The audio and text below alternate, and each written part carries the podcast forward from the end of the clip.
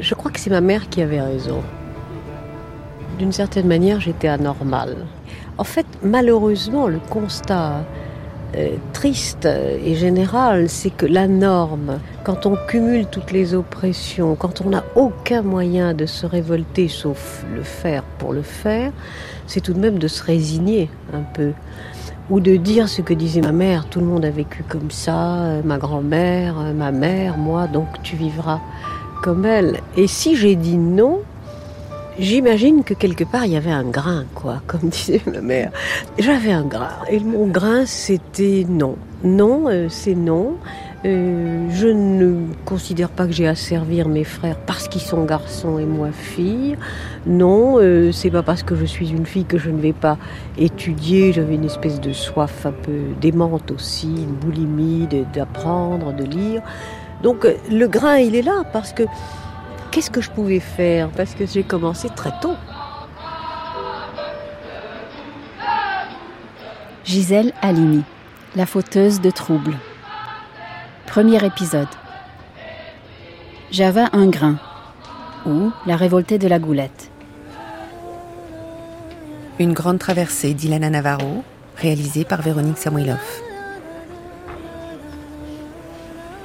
Quand est-ce qu'on meurt? Est-ce au moment où le cœur s'arrête? Quand les premiers hommages commencent à fleurir? Est-ce qu'on a un sursis? Est-ce qu'on a le droit encore un peu d'errer dans les rues qu'on a si longtemps fréquentées? Et puis, après une dernière balade, espiègle comme toujours, on réapparaîtrait sous la forme d'un graffiti sur une de ces armoires électriques qui parsèment les trottoirs parisiens. On aurait soigneusement choisi l'endroit juste en face de l'ancien palais de justice, là où on a plaidé tant de fois. Réalisé au pochoir, le dessin représente une femme en robe d'avocate. Elle a 40-45 ans, l'époque de ses grands procès. Sur le côté du portrait, on lit In Memoriam Gisèle Halimi, 1927-2020, avocate et députée, militante féministe. Quelques mots pour résumer une vie quelques mots pour donner envie d'en savoir plus. L'instinct maternel, disiez-vous, mais qu'est-ce que ça veut dire? On ne peut pas condamner une femme à avoir un enfant si elle a décidé de ne pas en avoir. Légèrement de côté, son regard est serein et décidé. Quelque chose de simple et vrai émane du dessin, comme si l'esprit du modèle avait inspiré à l'artiste le meilleur hommage qu'on puisse rendre à cette avocate qui se qualifiait elle-même d'irrespectueuse. Un simple graffiti peint sur cette méchante surface brune, métallique et granuleuse pour rappeler qu'aucun pouvoir n'avait réussi à la faire taire. Pour affirmer que jamais son histoire ne doit se figer. Parce qu'elle avait beau habiter les quartiers les plus chics de Paris, Gisèle Halimi était une fauteuse de troubles. Et même après sa mort, elle le reste. Pour nous, les femmes qui procréons, et pour nous qui l'avons fait quand nous avons décidé de le faire, nous savons que c'est l'acte le plus important de notre vie. C'est un acte de foi. Et par conséquent, ça ne peut être qu'un acte de liberté.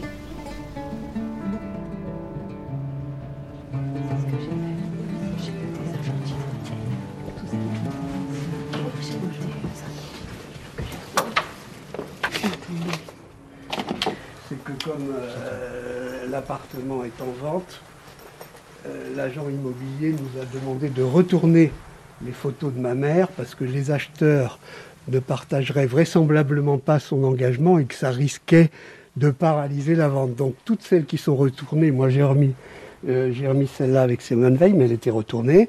Ah ben voilà, là c'était la photo qu'on avait mise à ses obsèques.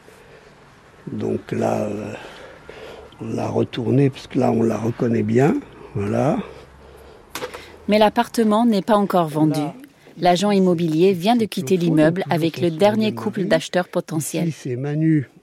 Avec Jean-Yves, le fils aîné de Gisèle Halimi, nous remettons à leur place les photos retournées. Euh.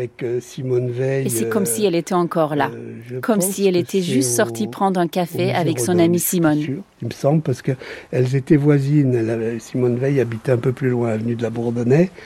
Et euh, après le- la loi dépénalisant l'avortement, elles sont devenues euh, très amies. Et euh, Simone Veil euh, lui proposait souvent d'aller dans des bars où elle ne serait pas reconnue pour pouvoir fumer, puisqu'à l'époque, elle, elle menait une campagne contre le tabac. Mais c'était une très grosse fumeuse. Donc pour pas être reconnues, elles avaient ces escapades qui étaient facilitées par le fait qu'elles étaient voisines. Un grand salon lumineux entouré d'une terrasse avec plein de plantes. Des murs recouverts de bibliothèques et d'œuvres d'art. La présence bienveillante de tous ses amis artistes, poètes, écrivains. Ceux aux côtés desquels elle a traversé et marqué plus d'un demi-siècle d'histoire. Ça l'a mangé, ça grandit comme ça. Donc c'était ici qu'avaient lieu les débats euh, politiques endiablés euh, qui ont. Euh, Et depuis quand vous avez... Depuis plus d'un demi-siècle, ici, on a débattu de tous les problèmes du monde de manière quasiment hebdomadaire et de manière, on peut dire, souvent contradictoire, en tout cas avec des points de vue qui n'étaient pas rigoureusement identiques. Pas rigoureusement, mais quand même un peu, je crois. Ah, c'est la même famille. Donc, si ça veut dire encore quelque chose, c'est la famille de la gauche française qui allait de, de la social-démocratie la plus accommodante euh, à l'extrême gauche la plus sectaire, et je ne donnerai pas de nom. Donc euh, ça permet des débats, vous voyez, entre la social-démocratie et le maoïsme, euh, il y a de quoi faire, il y a de quoi échanger. Voilà. Cette photo, c'est quoi? Alors ça, c'est moi et mon frère Serge, qui est euh, rédacteur en chef du Monde diplomatique. Voilà, il est là. Et là, c'est, vous voyez. Et là, vous, avez, vous avez quel âge environ, vous et votre frère? Là? Oui. Oh, là, je dois avoir. Euh, lui, il doit avoir 4 euh, ans et moi, je dois avoir 7 ans. Combiné téléphonique à la main, Jean-Yves parle à son frère Serge, qui porte l'écouteur à son oreille. Ils sont tous les deux habillés très chic pour leur âge. Le plus jeune porte un nœud papillon. Où était Gisèle? Est-ce elle qui a pris la photo? Ou bien était-elle en Algérie, en train de tenter de sauver la vie d'un militant FLN tout en risquant la sienne On peut voir les autres qui sont cachés Celle-là est posée sur la table basse, à côté d'un des canapés. Elle est encadrée. Ça, c'est ma mère et c'est son père, Édouard. Ah, ils se tiennent la main comme ça, On voit Gisèle, la trentaine, les cheveux courts, assise à côté de son père, sur des marches d'escalier en pierre, quelque part en Méditerranée. Mais sur quelle rive? Oui, mais c'était un personnage aussi fantasque et, aussi drôle euh, que ma grand-mère était euh, sévère et rigoureuse. Édouard Taïeb porte un polo à manches longues et des lunettes de soleil. Sa fille est en robe d'été à bretelles, petite ceinture autour de la taille, ballerine. Il regarde l'objectif en se tenant par la main, les doigts entrelacés, bien serrés, comme pour marquer que le lien qui les unit sera toujours plus grand que les idées qui les séparent. De l'autre côté du canapé, une autre photo attire le regard. Et la toute petite photo du moustachu à côté, c'est qui? Où? Voyez, je vais la donner. Ah, ça, c'est son grand-père. C'est le père d'Édouard. Mon grand-père qui est né en 1896. Et c'est quoi qu'il porte sur sa tête? Il porte, euh, bah, c'était ce qu'on appelait la chéchia, qui, euh, qui était le vêtement tunisien de l'époque. Vous voyez, euh, tous les, hommes portaient ça en Tunisie. donc vous voyez, c'est un on est au 19e siècle. Cette photo-là, elle a été prise à Tunis. Il n'y a aucun doute là-dessus. Tunis, la ville qui a vu naître et grandir Gisèle. Tunis où il est temps de se rendre à présent, car c'est là que tout commence. Avant Paris, avant les indépendances, avant les procès politiques, avant les grands combats qui la rendront célèbre.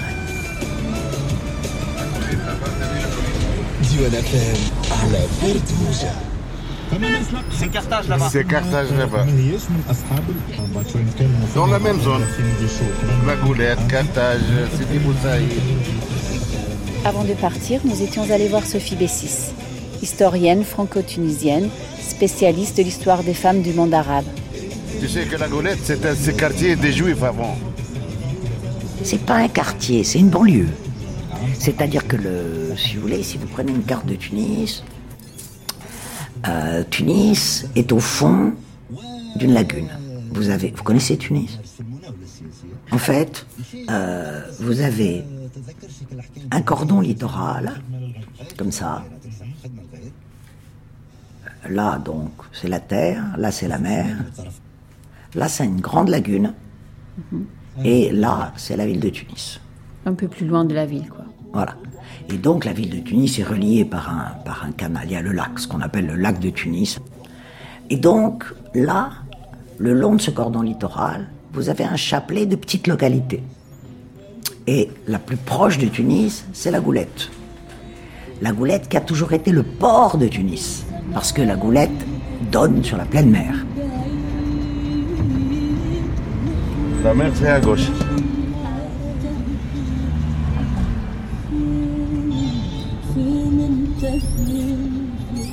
Des maisons centenaires à la façade rongée par le sel de la mer, on côtoie d'autres, récentes, au style arabo-andalou revisité. Voilà, oui, ça c'est le port de la Goulette. Deux jeunes femmes, bras dessus, bras dessous, portant une salopette flashy, 13 années 80, sur un t-shirt ajusté. En grande conversation, elles passent, sans y prêter attention, devant une Cadillac hors d'âge, étrangement surmontée d'une couscoussière géante. Alors que juste en face, un homme aux moustaches à la Dali sort d'une épicerie connue pour ses fromages made in Tunisia. Sur le bord de la route, au coin d'un rond-point, un café-restaurant. Des goulettois qui piquent des olives dans des petites assiettes ou boivent un thé au pignon de pain. Est-ce qu'ils ont entendu parler de Gisèle Halimi? Oui, je connais Gisèle Halimi, notre compatriote. Elle est née ici, dans ce quartier. C'est une goulettoise. C'est une militante. Moi, j'aime, je, je salue euh, son combat pour la libération des femmes. Vous savez où elle habitait alors? Non, mais euh, on demandera à. euh, oui, il faut demander aux vieux parce que vous savez, la goulette, c'est petit.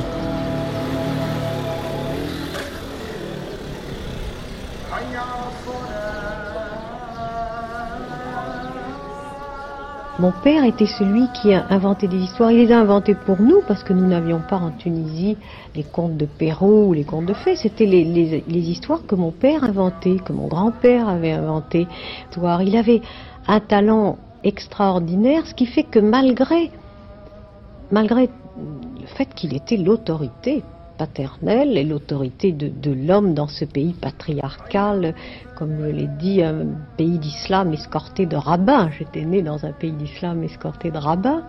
Mon père était celui qui, par la fantaisie, par la tendresse, nous a donné énormément d'amour. Et je crois que, malgré mes heures, enfin, malgré mes oppositions avec lui et mes choix qu'il n'aimait pas, je crois que ça m'a beaucoup aidé.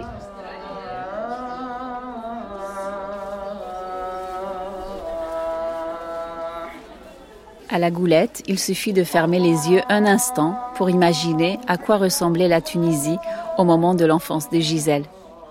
Nous sommes dans les années 30, le colonialisme est à son apogée et le pays est sous protectorat français.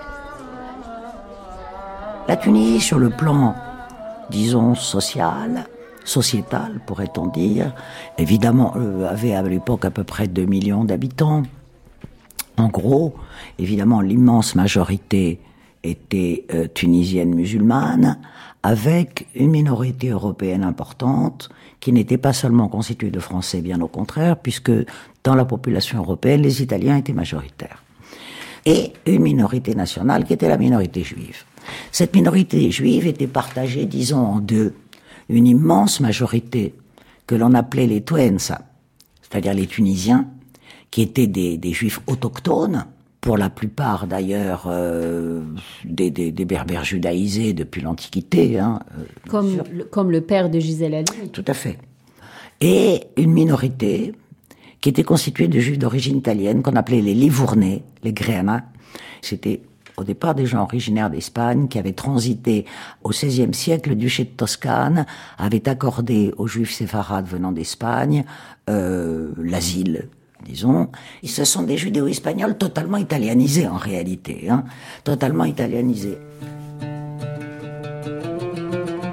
Les Twensa, les Grana, ça ne paraît pas réel. C'est d'ailleurs une fiction que sa mère fortunée ou Fritna se raconte. Elle, la Grana, qui avait accepté d'épouser un Twensa. La mésalliance totale. Et dans ce mélange d'histoire et de légendes familiales, on parle le français et le judéo-arabe. Une langue hybride qui se mêle dans la rue à l'italien, au français, au tunisien. Et Gisèle, dans quelle langue parlait-elle avec ses parents? Elle parlait euh, quelques mots d'arabe, surtout avec son père. Mes grands-parents parlaient arabe couramment. Alors ils parlaient arabe entre eux, mais quand on était là, ils ne parlaient que français et euh, l'arabe surgissait quand ils s'engueulaient. Mais alors, je pense que c'était euh, une, espèce de, de, tactique, parce que comme lorsqu'ils s'engueulaient, ils ne devaient pas se dire que des amabilités, comme ils les disaient en arabe, nous, on comprenait pas bien. Alors on leur a demandé, j'ai demandé à mon grand-père ce que ça voulait dire, parce qu'il y avait des expressions d'arabe qui revenaient souvent, et euh, il m'a expliqué, il y avait une expression d'arabe qui disait, je te souhaite d'avoir les yeux crevés par un croc de boucher et d'être pendu au plafond. Donc j'ai compris après, a posteriori, pour quelles raisons il préférait les formuler en arabe euh, qu'en français. Et euh, c'était une famille qui se disputait beaucoup, où on criait Oui. Il y avait un très très très haut niveau sonore.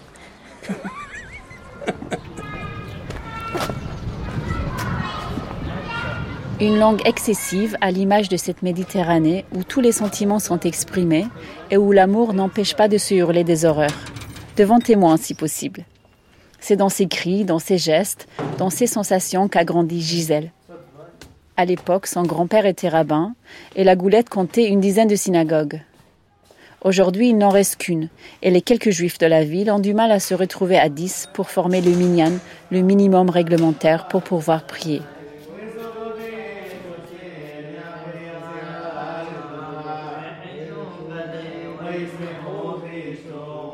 Ici, c'est vrai que c'est très chaleureux comme endroit, c'est comme si vous aviez les noms des, personnes qui sont mortes sur les murs.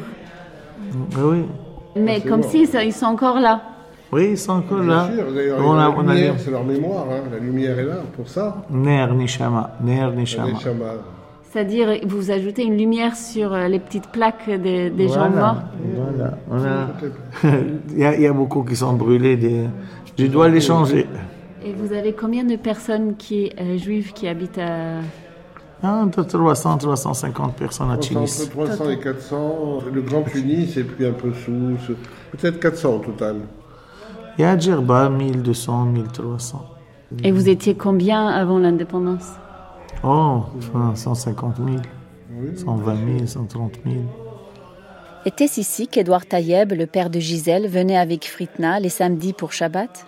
Ou pour les fêtes comme Pessah Ou après ces longues journées de coursiers portant des documents entre bureaux d'avocats et tribunaux Rentrait-il à la goulette en longeant la grande rue avec ses marchands de fruits, ses vendeurs d'artichauts, de fromages frais, de fruits secs et de zlebia, en passant encore par la grande halle aux poissons où l'on trouvait en abondance des dorades, des poulpes, des loups de mer, des sardines et des rougets.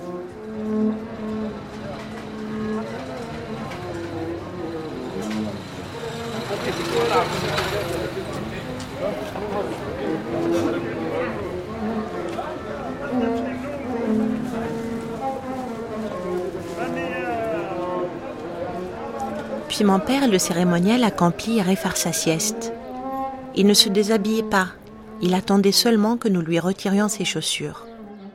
Pendant que nous nous affairions avec bonheur autour des lacets paternels, Édouard racontait une histoire. Il improvisait la plupart du temps, ou imitait de la voix et du geste les propos du vendeur de poissons qu'il avait servi ce matin-là au grand marché. Nous gloussions, rions, tournions autour de lui, enveloppiant sa tête dans le journal qu'il essayait de lire. Devine, papa, devine ce qu'il y a dans la première page. Il ne cherchait pas à se dégager.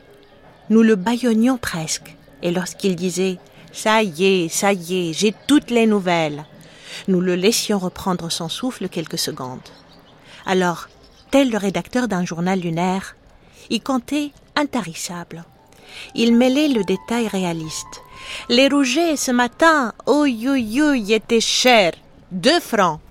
à la trame onirique de l'histoire. Dans mon couffin de fête. Quel couffin, papa? Quel couffin? Comment quel couffin? Celui qui est tressé de fil d'or. Vous ne l'avez pas vu? Si, papa, bien sûr que si. Dans mon couffin tressé d'or, ma parole d'honneur. Il roulait les airs de sa parole d'honneur d'une manière inimitable, comme pour y insister. J'ai pris les rougets un à un. Vous m'entendez bien? Un à un. Je les ai pris. Je leur ai dit Réveillez-vous. Ouvrez vos ailes. Et alors, papa, et alors? Alors, ma parole d'honneur. Ils ont ouvert leurs ailes vertes et ils se sont tous envolés vers Carthage. Je crois bien, en tout cas, vers la mer. Merveilleux, non? Merveillousa.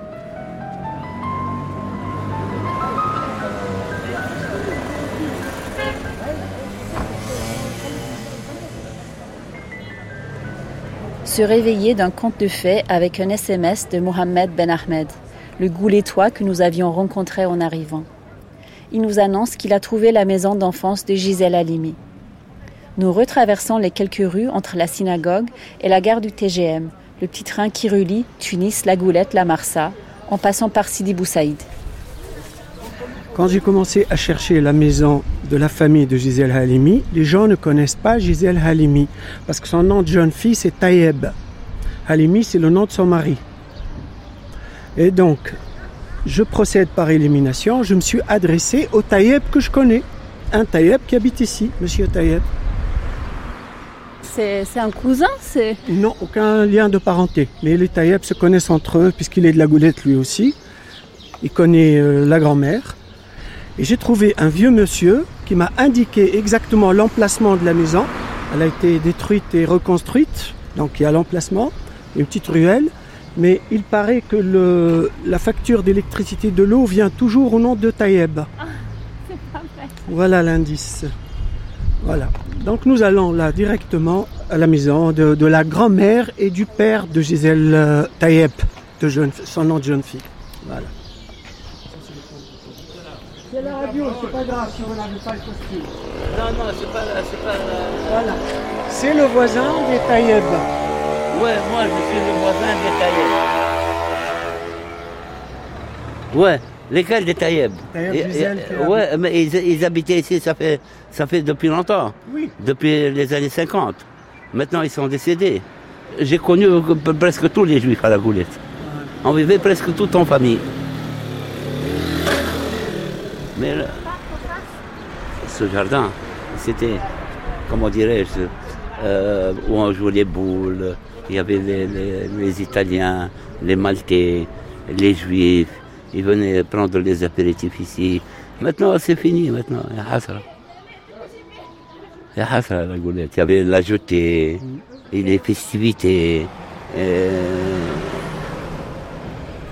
Mais maintenant, c'est fini. Un monde disparu, celui dans lequel a grandi Gisèle. Une nostalgie ambiguë. Comment regretter cette époque coloniale où une armée étrangère imposait son ordre à un peuple conquis? Et comment ne pas regretter cette époque cosmopolite où les Siciliens paradaient au mois d'août pour la fête de l'Ascension, où le couscous aux boulettes, spécialité juive, faisait saliver tous les goulettois Aujourd'hui, plus de six décennies après l'indépendance, et dix ans après une révolution qui a remis l'histoire en marche, il est à nouveau possible de se réapproprier ce passé. C'est la passion de Samia Kessab Cherfi, professeur de littérature à l'Université de Tunis, qui trouve dans les récits de Gisèle un témoignage de l'histoire tunisienne refoulée. J'imagine qu'elle allait à l'école, qu'elle était euh, avec sa, famille, avec ses amis aussi, puisqu'elle parle beaucoup de ses amis dans le lait de l'oranger. Et puis, euh, elle était dans ce milieu euh, tunisien hein, qui, était composite, qui était mélangé, parce qu'elle avait des amies françaises, des amies juives tunisiennes, et aussi elle parle dans le lait de l'oranger de ses voisins, je crois Skander Tahsah Taba, et puis euh, des voisins tunisiens. Et alors, il y a, je crois d'ailleurs qu'elle cite à un moment donné, ça c'est un truc qui m'a frappé chez elle, je voudrais le c'est... Il faut que je retrouve le truc. C'est trop bien, elle arrive en France, elle a 10, lui- 10 litres d'huile d'olive, 5 kilos de café et des oranges. C'est ce truc-là tunisien. Jusqu'à maintenant, même dans le Instagram, Ils mettent, euh, je te jure, ils mettent l'huile, larissa, le thon, juifs, tous juifs tunisiens. Et vous, comment avez-vous passé le confinement? Alors, un, c'est avec des fricassés. Deux, avec Adam Hout. Les, la boutargue, ici, c'est une institution. Hein. Les œufs de mulet, ah bah, c'est un truc. Jusqu'à maintenant, il y a des juifs tunisiens qui le font. Tu peux demander au rabbin. Voilà. Dans le lait de l'oranger, j'aimerais lire ce petit extrait, si vous voulez bien. Alors elle parle de ces, de ces moments d'enfance, elle parle de tout ce, tout ce voisinage, cette communauté qui bourdonne comme ça, qui est pleine de vie. Elle dit, je l'ai dit, je partageais mes jeux, mes amours d'enfant, mes longues courses dans la mer tiède, mes parties de football avec Skander Sahbetaba, Fatma Ben Ammar ou Jacqueline Renaudet ou encore Loli Lévy, indifféremment. Indifféremment, ça c'est très important. Et après, elle reprend en disant non, je ne comprenais pas pour ne l'avoir jamais ressenti, qu'un de mes compagnons de soleil et de premiers émois pût être un inférieur, entre guillemets. Entre parenthèses, elle écrit le terme s'employer couramment, que sa race en fit un exclu.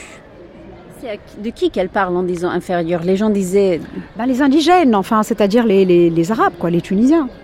C'est ce qu'elle rappelle. Ces gens-là ne se mélangeaient pas forcément.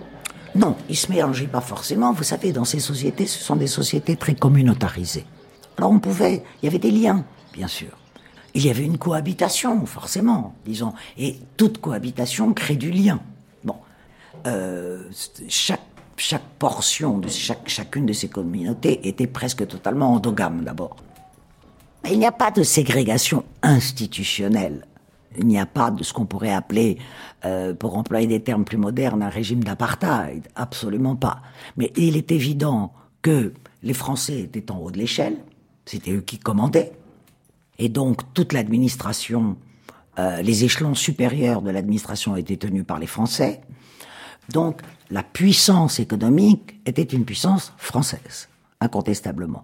Puis vous aviez, toujours dans cette hiérarchie, les autres populations européennes et euh, une grande partie de la population juive autochtone, à part quelques grandes familles, euh, était une population plutôt pauvre. La Hara de Tunis, c'est-à-dire le quartier juif, ce qu'on appelait la Hara, était un des quartiers les plus pauvres de Tunis à l'époque. Donc, euh, et dans l'intérieur du pays, c'était la même chose. C'était des, des, petits boutiquiers, des petits commerçants, des petits artisans, euh, voilà. Donc, euh, une population de, de, très populaire, disons. En dessous de eux, il y avait évidemment les Tunisiens musulmans. Bien entendu, bien entendu. Donc, il ne faut pas oublier, la population indigène, comme on les appelait à l'époque, n'était pas une, du tout une population monoclasse. Absolument pas.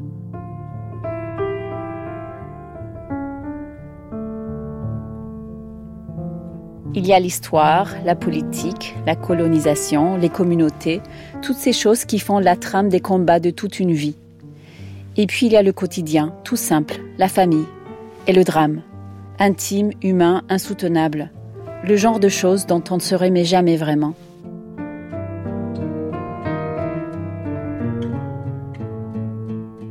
Il y a eu un événement euh, que je dirais traumatique dont ma mère n'a jamais voulu parler, mais qu'elle aborde euh, dans un de ses livres, euh, mais au détour d'une phrase. Je ne sais pas quel rôle il a joué dans la constitution de sa personnalité. Elle était chargée de la surveillance de son frère cadet, pendant que je crois sa, sa mère, donc ma grand-mère, euh, étendait le linge au-dessus, sur, sur la toiture de, de la maison qu'ils occupaient. Elle avait quel âge? Elle devait avoir, euh, je dirais, 6-7 ans. Et euh, il y avait de l'huile qui était en train de bouillir dans une casserole. Le manche euh, était euh, apparent. Il était donc tourné vers l'extérieur et ce petit garçon a appuyé sur le manche, s'est ébouillanté et est mort plusieurs jours après euh, dans d'atroces souffrances. Euh, J'ai posé la question à ma grand-mère en lui disant mais comment vous avez réagi? Et c'est un épisode dont elle ne voulait pas parler non plus. Donc ils étaient cinq et un, garçon, donc euh, plus jeune qu'elle, euh, est mort dans des conditions dramatiques.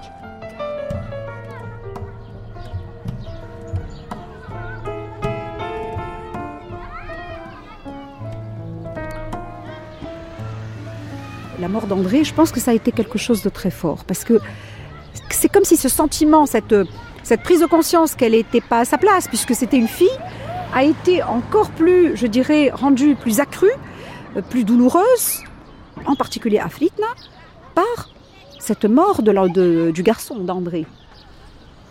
Défense d'en parler, défense de se souvenir, défense absolue d'évoquer ce sujet sous aucun prétexte pour tuer la mort. Jusqu'au fond de nous-mêmes, nous devions la nier. Et donc moi je ne peux pas m'empêcher, en tant que lectrice en tout cas, de me dire mais finalement tout ce qu'elle a, tout ce qu'elle a plaidé, tous ces hommes qu'elle a défendus après, c'était quelque part pour les sauver de la mort, puisque dans tous les procès pratiquement dont elle parle, c'est des gens qui sont qui sont euh, menacés de mort. Je pense, je pense que ça nourrit sa vocation. Elle ne fait pas simplement, elle ne raconte pas des anecdotes de de sa vie. C'est beaucoup plus que ça. C'est ma lecture, c'est ma façon de lire Gisèle Halimi.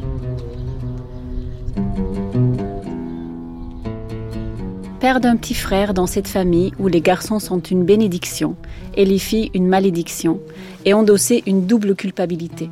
Tandis que Fritna, la mère, impose à tous la pratique de sa religion, un mélange de Bible et de superstition, comme dit Gisèle dans le lait de l'oranger. Songez, un Dieu, celui des Juifs, dicte à ses fidèles, les hommes uniquement, de commencer leur journée par une prière diabolisant les femmes. Béni soit l'Éternel qui ne m'a point fait femme ce Dieu ne pouvait être le mien. Fallait embrasser avant de partir la mezouza dans notre religion juive, c'est les, tables de la loi, le deutéronome, que l'on met euh, sur le linteau des portes avant de partir n'importe où, faire une course. Et nous, c'était avant d'aller à l'école. Et en particulier, quand j'avais par exemple des compositions, des choses comme ça, ma mère recommandait d'embrasser un peu plus parce que si je devais réussir ma composition, je ne le devrais finalement qu'à Dieu et à la mzouza. Je me suis dit, une nuit, euh, je me suis dit, demain, il y a la composition de rédaction, eh bien, euh, j'embrasserai pas la mezouza, je vais voir. En fait, je voulais faire cette expérience. Qu'est-ce qui se passe? Si j'emporte pas Dieu euh, à la semelle de mes chaussures et dans ma tête pour composer et je dois dire que c'était tout de même un, moment, euh, un grand moment, car euh, quelquefois j'en frissonne en repensant à ça. C'était un rejet total. Je savais que je m'engageais dans une voie où je ne pourrais plus revenir. C'était irréversible.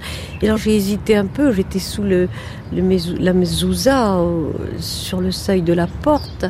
Et alors, je vois un moment où ma mère ne surveillait pas au moment de partir. Au revoir maman, je baisse la tête comme si, d'ailleurs j'ai baissé la tête, comme si le, poids de la mezouza allait me tomber sur le crâne et me, me, terrasser parce que par cette infraction abominable. Je baisse la tête, je passe, je descends l'escalier 4 à 4 et, je descendais en courant parce que j'avais comme l'impression qu'on allait me rattraper, ma mère, Dieu, je ne sais pas, mais que ça pouvait pas se passer comme ça.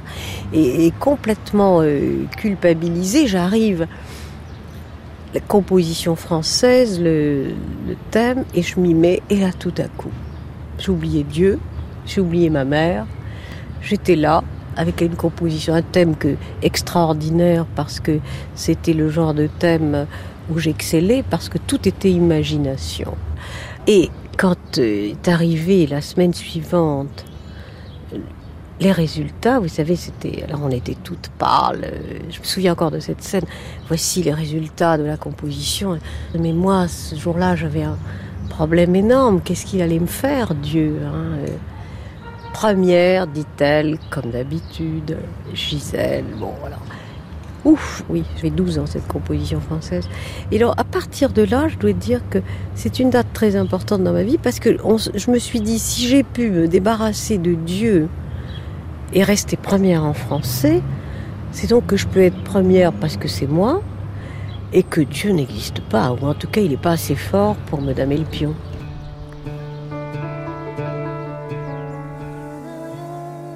Dès lors, Gisèle se jette dans la lecture avec une passion boulimique. Ces livres, qu'il lui faut, selon ses mots, toucher, humer, caresser, la transportent dans un autre monde.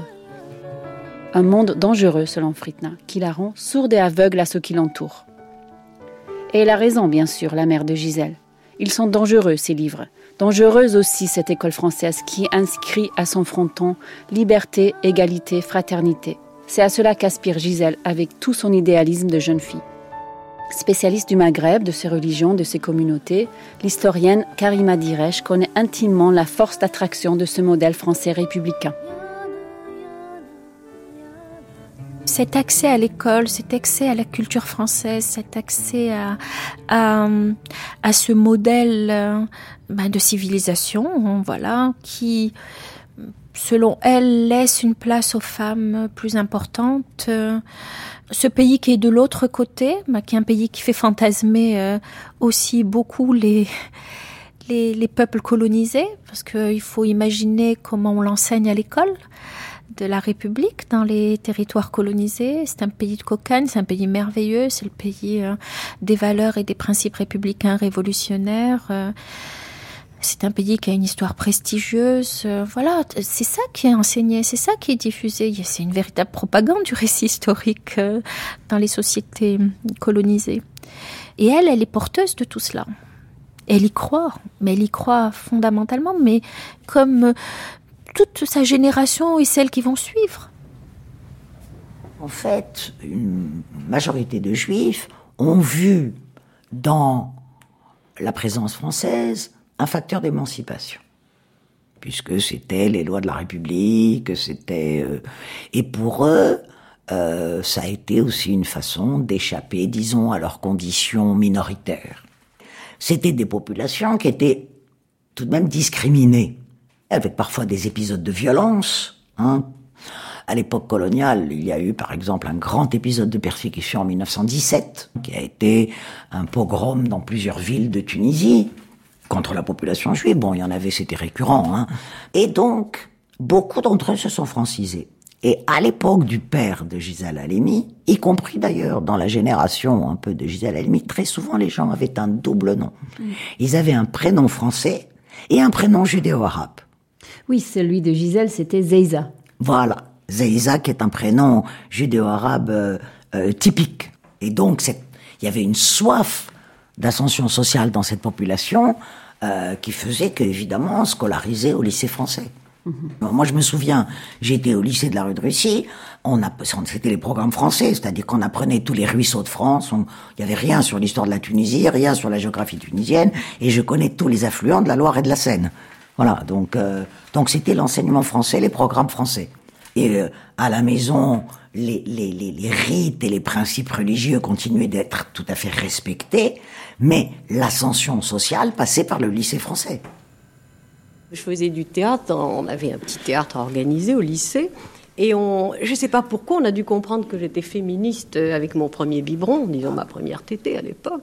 On jouait les femmes savantes et on me faisait jouer le rôle du plus grand miso de Molière, celui qui est plein de bon sens, la chrysale. Et alors je récitais mon chrysale, c'était... Hum, oui.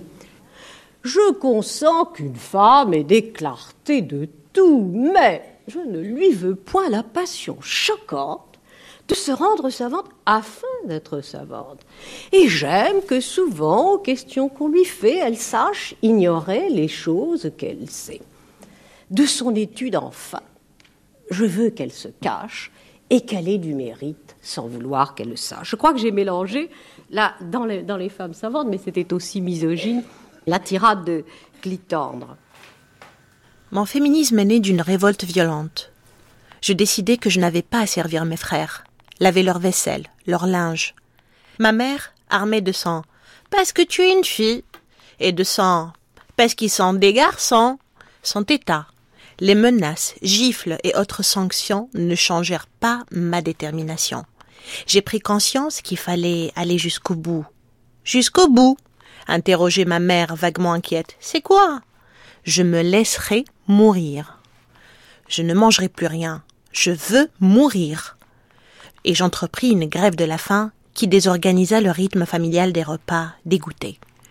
Le troisième jour, la tête me tournait et l'eau que je buvais me donnait des nausées. Désemparés, angoissés, Édouard et Fritna, mes parents, cédèrent.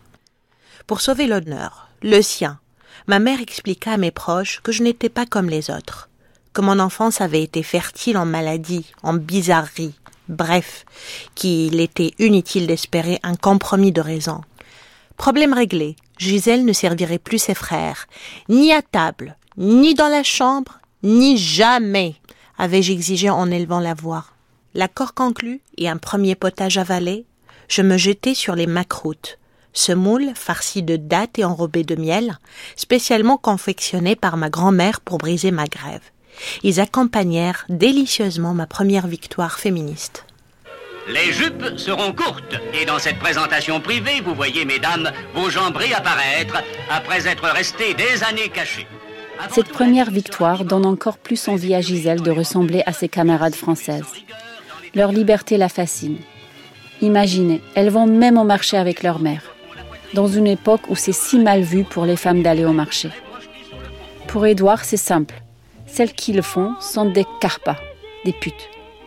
Et Gisèle frémit en entendant ce mot de carpa.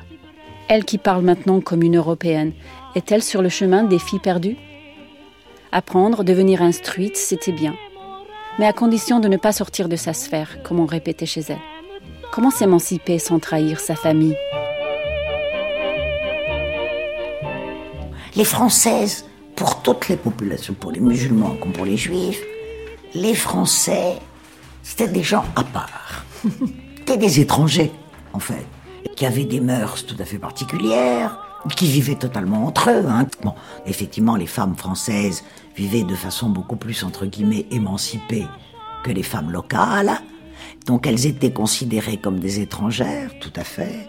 Elles allaient au marché, elles faisaient les courses, etc. Et en même temps, il y avait quand même, quand on regarde les textes, quand on regarde euh, une certaine fascination, je dirais quand même. Parce que quelque part, elle représentait un contre-modèle par rapport à la société traditionnelle. Donc voilà. Et ce contre-modèle était assez fascinant.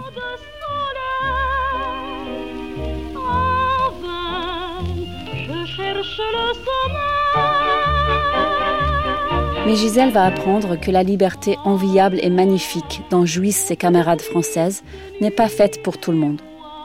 Elle a 11 ans et c'est un moment de vérité. En 1938, elle a 11 ans et elle décrit dans le lait de l'oranger cet événement. Au parc Gambetta, aux portes nord de la ville, un peuple joyeux et mêlé se pressait.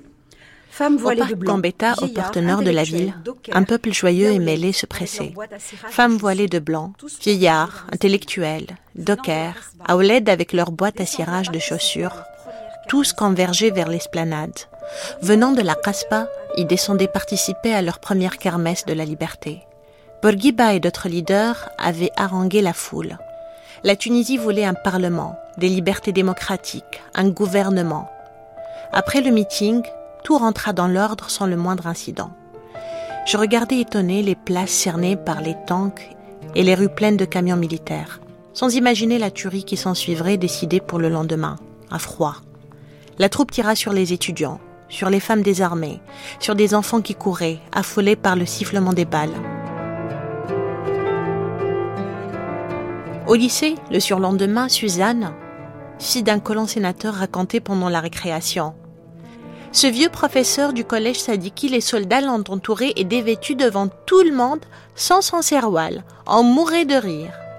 Et Suzanne, de Pouffet, avec ses cheveux blancs, il s'est retrouvé presque nu. C'était tellement drôle. Mon père raconta que des intellectuels, avocats, médecins, professeurs, avaient été arrêtés et déportés dans le sud, à Borgelbeuf. Un désert torride et des conditions de vie quasi inhumaines. J'écoutais terrifié. Pourquoi ai-je interrogé? Ils veulent l'indépendance de la Tunisie, tu te rends compte? Tous les Français à la mer, vite Édouard s'étranglait à cette image. J'étais trop jeune pour comprendre le fondement politique de cette effervescence. Ces incidents de 1938 et leur cortège de mesures racistes me posaient des problèmes que je ne pouvais résoudre. Je me disais simplement, si les Français trouvent que les Arabes ne sont pas des gens comme nous ils n'ont qu'à les abandonner à eux-mêmes, laisser tomber, mais pas tirer dessus.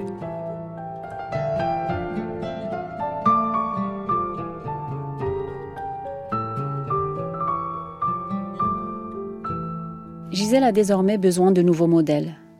C'est à ce moment-là que son oncle Jacques et sa femme Marcel commencent à prendre une place importante dans sa vie. Édouard, c'est votre oncle? Oui, c'est le frère de mon père, Jacques. Jacques Taïeb. Jacques Taïeb était mon père, oui. Est-ce que vous habitiez à la Goulette? Non, c'est eux qui habitaient à la Goulette. C'est les Édouard. Nous, on habitait Tunis. Les deux frères se voyaient régulièrement? Euh, Ils se voyaient, oui, ils se voyaient. Mais parce qu'on ne pouvait pas ne pas se voir en Tunis. Euh, mais enfin, c'était pas euh, une fraternité très chaude. Mon père était communiste pratiquant, donc il avait coupé avec toutes les, tout rapport avec la religion. Et tous ses amis étaient soit de toutes les couleurs et de toutes les religions, sauf qu'ils n'étaient pas pratiquants. Et Gisèle s'est rapprochée de ce monde euh, qui tranchait avec son monde à elle. On peut dire que mon père a eu aussi une influence sur elle par euh, ses fréquentations communistes. Donc si vous voulez, cette époque-là, si on veut la comprendre, il faut savoir que le communisme, après la, guerre, euh, avait l'image des gens qui ont sauvé l'humanité, puisque c'est eux qui ont arrêté les, les Allemands euh, sur le front de l'Est. Staline, c'était l'étoile, euh, euh, c'était, c'était, vous ne pouvez pas imaginer. Ils avaient remplacé les principes religieux par des principes politiques. les communistes fréquentaient des communistes et point barre. Faut vous donner un exemple. Je ne savais même pas que j'étais juif, si vous, le, vous voulez savoir, quand je suis arrivé à Paris. Je l'ai appris au service militaire, quand quelqu'un me l'a demandé ma famille en particulier, rejetait tout rapport avec la religion. Et Gisèle, sans être communiste, a fréquenté ce monde. Et je pense que ça a eu beaucoup d'influence sur elle. En tout cas, rupture totale. À un moment donné, euh, son père l'a très, très mal reçu avec une baffe. Et elle, en fait, elle est venue habiter chez ma mère. Parce qu'elles avaient des, des, relations euh, affectives euh, très, très particulières. On se dit que Gisèle a trouvé chez votre mère une sorte de modèle. Elle, a, eu, elle a eu beaucoup de, euh, de, points communs. Euh, et elle a été peut-être sa seconde mère. Oui. Je peux vous parler de Fritna parce que je m'en souviens. Alors que Gisèle était ouverte vers les autres nationalités, les autres religions, elle, elle était enfermée dans la sienne. Et donc ma mère est une femme qui est qui est sortie à force du poignet. Euh, elle travaillait chez un avocat. Elle a fini par, euh, sans avoir eu une éducation normale. Bon, c'est pour ça qu'elles avaient beaucoup de points en commun, parce qu'elles se sentaient euh, très très proches de Gisèle et inversement. Ça, a beaucoup aidé Gisèle, quand elle était jeune, d'avoir une relation comme ça. Avanti popolo, à la riscosa, triomphe triomphera. Quand il y avait des meetings, ça commençait comme ça ou ça finissait comme ça. C'était. Mais mon, père lisait l'Humanité tous les jours.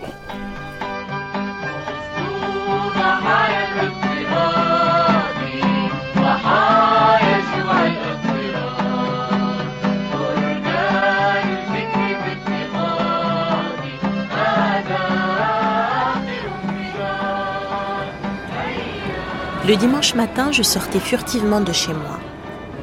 Je passais chez mon oncle, je comptais mes journaux et me plaçais au grand carrefour de l'avenue Jules Ferry, à l'angle même de la dépêche tunisienne, organe, orgueil de symbole de la présence française. Comme un camelot rompu de cette pratique, j'interpellais les passants. Achetez l'avenir de la Tunisie, organe central du Parti communiste tunisien, lisez l'avenir. Des bras m'écartaient sans aménité. Des lippes de mépris me toisaient. Je ne perdais rien de mon assurance. Je martelais mon annonce d'une voix forte et fourrée d'autorité le journal sous le nez des promeneurs. Achetez l'avenir de la Tunisie, organe central du Parti communiste tunisien. Un dimanche que je me démenais pour vendre mon troisième avenir de la Tunisie, quelqu'un dans mon dos me fit pivoter sur moi-même. J'eus à peine le temps de reconnaître l'important une formidable paire de gifles me fit vaciller. Tu n'as pas honte, vendeuse de journaux dans la rue maintenant. Édouard octait d'indignation. Une jeune fille comme toi, déshonorés. Nous sommes déshonorés.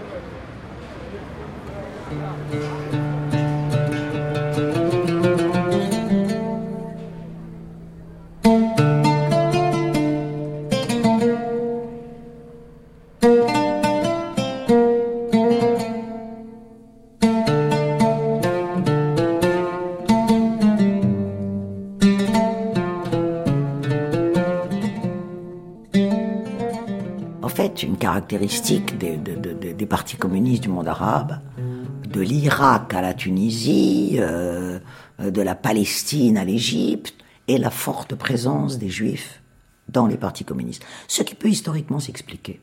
Dans la mesure où, comme je vous le disais tout à l'heure, les juifs sont une minorité. Et donc, même s'ils ne sont pas discriminés institutionnellement, la condition minoritaire est une condition qui n'est pas une condition égalitaire. Jamais. Et donc, au fond, quand on regarde cette époque, il y a deux façons de, faire avec cette condition minoritaire. Soit d'être un juif communautaire, c'est-à-dire d'appartenir aux instances de la communauté. Voilà, on appartient à une communauté. En revanche, L'idéologie communiste était une, idéologie profondément égalitariste, profondément internationaliste, et donc, euh, dans cet internationalisme, les juifs pouvaient se retrouver. Si vous voulez, les juifs ne peuvent pas être réellement nationalistes, parce que dès l'abord, le nationalisme est emprunt d'une référence arabo-musulmane. Les juifs ne sont ni arabes ni musulmans. Et donc, il y a eu effectivement, dans les partis communistes arabes, beaucoup de juifs.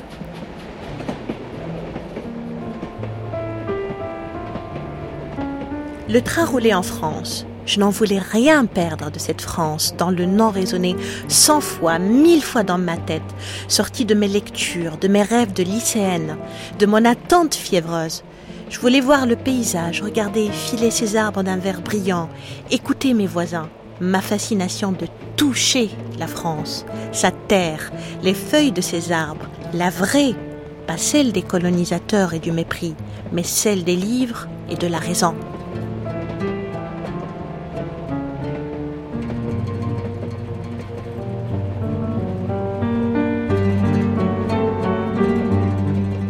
Le bac en poche, Gisèle ne rêve que de partir pour la France. Il lui faut un bon prétexte. Elle propose à ses parents d'aller à la recherche de son frère Marcelo, disparu depuis sa fuite clandestine il y a quelques années. Un défi que ses parents ne peuvent qu'accepter. C'est la France d'après-guerre. C'est la France qui est encore soumise euh, au rationnement. Euh, je veux dire, euh, le souvenir de la guerre est encore très très vif. elle arrive à ce moment-là, elle. Donc dans ce contexte-là. Et elle, elle voit pas ça. Elle Elle voit pas du tout ça. Elle, euh, elle est encore dans cette espèce d'enchantement absolu d'avoir quitté le milieu paternel, d'avoir quitté cette Tunisie beaucoup trop petite pour elle. Euh, cette Tunisie qui lui, parce que c'est la Tunisie, parce que c'est son territoire, euh, je dirais mental et culturel, qui lui aurait coupé un petit peu les ailes pour le coup, d'avoir franchi la Méditerranée et d'être passé de l'autre côté, eh ben, c'est un moment d'émerveillement absolu. Et donc, euh, elle ne voit que ce qu'elle a envie de voir. Donc, cette espèce d'enchantement euh, d'une jeune fille de, de 18 ans euh, bah, qui voit pas la pauvreté, qui voit pas la grisaille, euh, qui voit pas que les gens ils sont pas très très sympas. Enfin, c'est quelque chose d'assez fascinant chez elle. C'est-à-dire que elle est portée par l'idée d'elle-même, par le sens de soi très tôt chez une femme, une aussi jeune femme, c'est quelque chose de d'assez extraordinaire elle est portée par ses espérances, elle est portée par ses objectifs. Et, c'est peut-être ça qui l'a protégée aussi, d'une certaine façon, jusqu'à ce qu'elle se prenne les premières, euh, je dirais, raclées, euh, euh, les insultes antisémites, racistes, parce que non seulement elle est juive, mais elle est arabe, donc c'est la double peine. Mais en fait, quand elle le raconte, c'est juste s'inscrire à l'université et avoir surtout, surtout cette liberté d'action entièrement disponible pour soi et, pour ses projets. Oui, c'est ça qui, voilà, un moteur magnifique. J'adore liquide la Seine à la mine sereine des petits marchands. Gisèle est libre de lire ce qu'elle veut et de vivre comme elle l'entend, dans le pays de ses rêves. Et puis un jour, elle tombe sur un livre qui lui fait comprendre qu'elle n'est qu'au début de sa révolution. Elle est loin de s'imaginer que son auteur, une certaine Simone de Beauvoir, sera une de ses alliées pour les décennies à venir. Au début, je ne pensais pas du tout m'occuper jamais d'une manière spéciale des problèmes du féminisme, parce qu'il me semblait, et d'ailleurs il me semble encore aujourd'hui, que ces problèmes sont subordonnés à des problèmes sociaux beaucoup plus vastes. Simone de Beauvoir, 1948. C'est seulement dans ces dernières années que ce désir m'est venu, d'une part parce qu'il m'a semblé que les femmes d'aujourd'hui avaient beaucoup de mal pratiquement et moralement à vivre et qu'elles étaient dans un état de déséquilibre, et d'autre part parce que j'ai été assez irritée, comme beaucoup de femmes, par le nombre de grandes sottises qui se débitent à propos de nous et à propos de notre situation quand elle lit le deuxième sexe, quand elle arrive en France, pour elle, ça a été une illumination. Parce qu'elle comprend euh, cette chose fondamentale que des femmes n'ont pas, ne comprennent, n'ont pas encore compris dans, sous certains horizons, euh, que euh, le genre est une construction sociale. La société construit la manière dont on voit les hommes, dont on, voit les femmes. Et là, elle se dit, là, ça a du sens. Là, il y a quelque chose de, mais de très très fort en elle, parce que ça donne du sens à sa rébellion sur laquelle elle mettait pas des mots. Et là, pour elle, c'est une révélation. C'est à cette époque que je partis dans une fièvre joyeuse pour Paris et l'université. Je lus le deuxième sexe et j'eus ainsi la certitude que ma révolution heureuse ne faisait que commencer.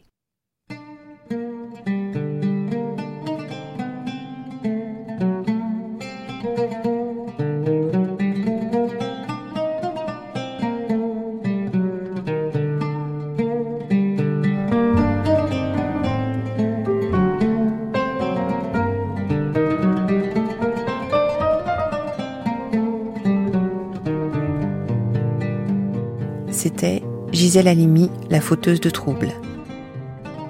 J'avais un grain ou la révoltée de la goulette. Avec Jean-Yves Halimi, Lucien Taïeb, Sophie Bessis, Samia Kassab Charfi, Karima Diresh, Mohamed Ben Ahmed. Lecture de texte, Refka Payssan, extrait de Fritna et du lait de l'oranger de Gisèle Halimi. Archivina, Aude Vincent. Documentation, Annelise Signoret. Stagiaire, Mariam Ibrahim. Merci à Erich Seheri, Myriam Ben Mansour, Habib Kazdagli, Karim Miske, Daniel Cohen, Raja Ben Slama, Moshe Usan et Nazia Magnez.